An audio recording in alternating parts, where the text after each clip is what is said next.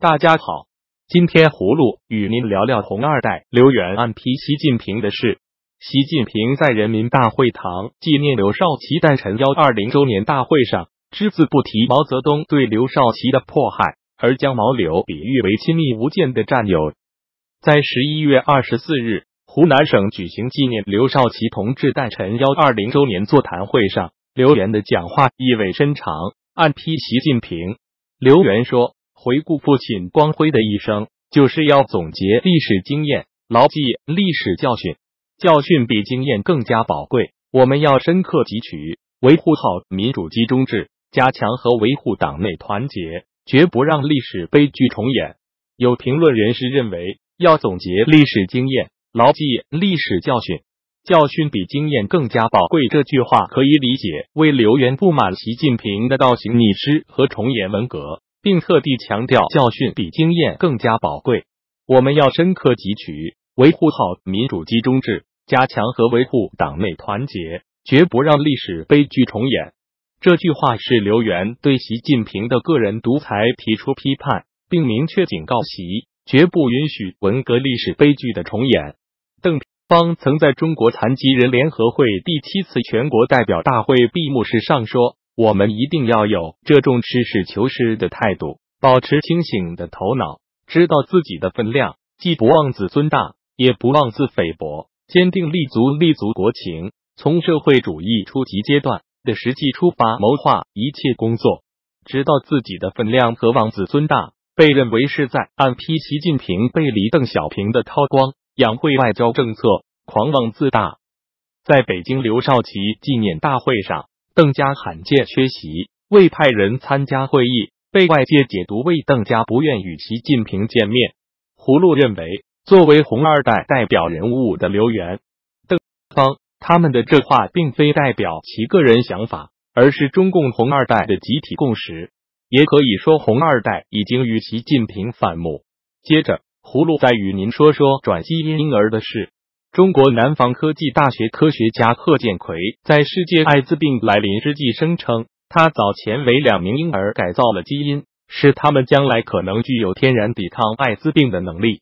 消息发出后，引来各方质疑，焦点不单是在人类改造基因是否符合伦理，外界对贺建奎如何取得研究许可和这份许可的真确性都抱有怀疑。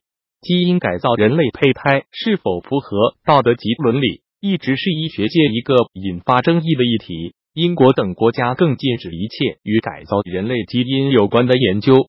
贺建奎的研究传出后，被外界强烈质疑。一百二十二名中国科学家十一月二十六日发表联合声明，批评研究直接进行人体实验，只能用疯狂来形容。又呼吁中国政府一定要迅速立法，严格监管。潘多拉魔盒已经打开。我们可能还有一线机会，在不可挽回前关上它。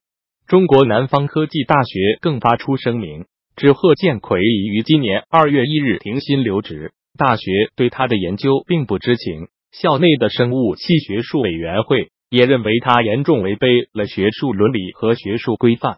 伦敦帝国学院干细胞研究专家伊利克 a s t o l i k 向 BBC 表示，如果中国真的认为这种实验符合伦理，那么，中国对伦理的认知与世界其他地方有很大差别。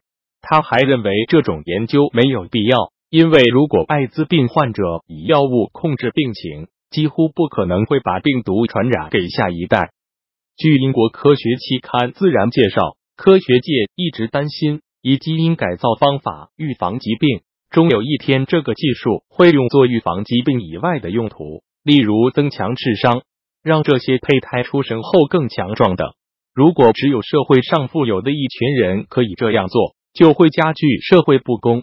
葫芦认为，基因编辑技术的拖把问题不解决，直接进行人胚胎改造并试图产生婴儿的任何尝试都存在巨大风险。此项技术早就可以做，没有任何创新，但是全球的生物医学科学家们不去做，不敢做。就是因为拖把的不确定性、其他巨大风险以及更重要的伦理，这些不确定性的可遗传的遗传物质改造，一旦做出活人，就不可避免的会混入人类的基因池，将会带来什么样的影响？没有人能预知。最后，葫芦与您说说中国政府非法限制美国公民离境的事。美国公民新西亚刘和维克多刘姐弟被禁止离境。他们今年六月跟他们的美籍母亲桑德拉罕返回中国探望生病的祖父，但不久之后，桑德拉罕被拘留，并被转移到一个秘密的关押地点。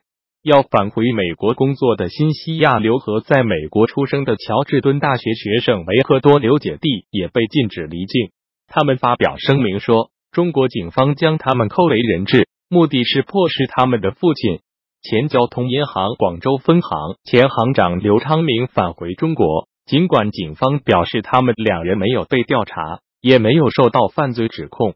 刘昌明被控违规放贷九十多亿元，后来外逃。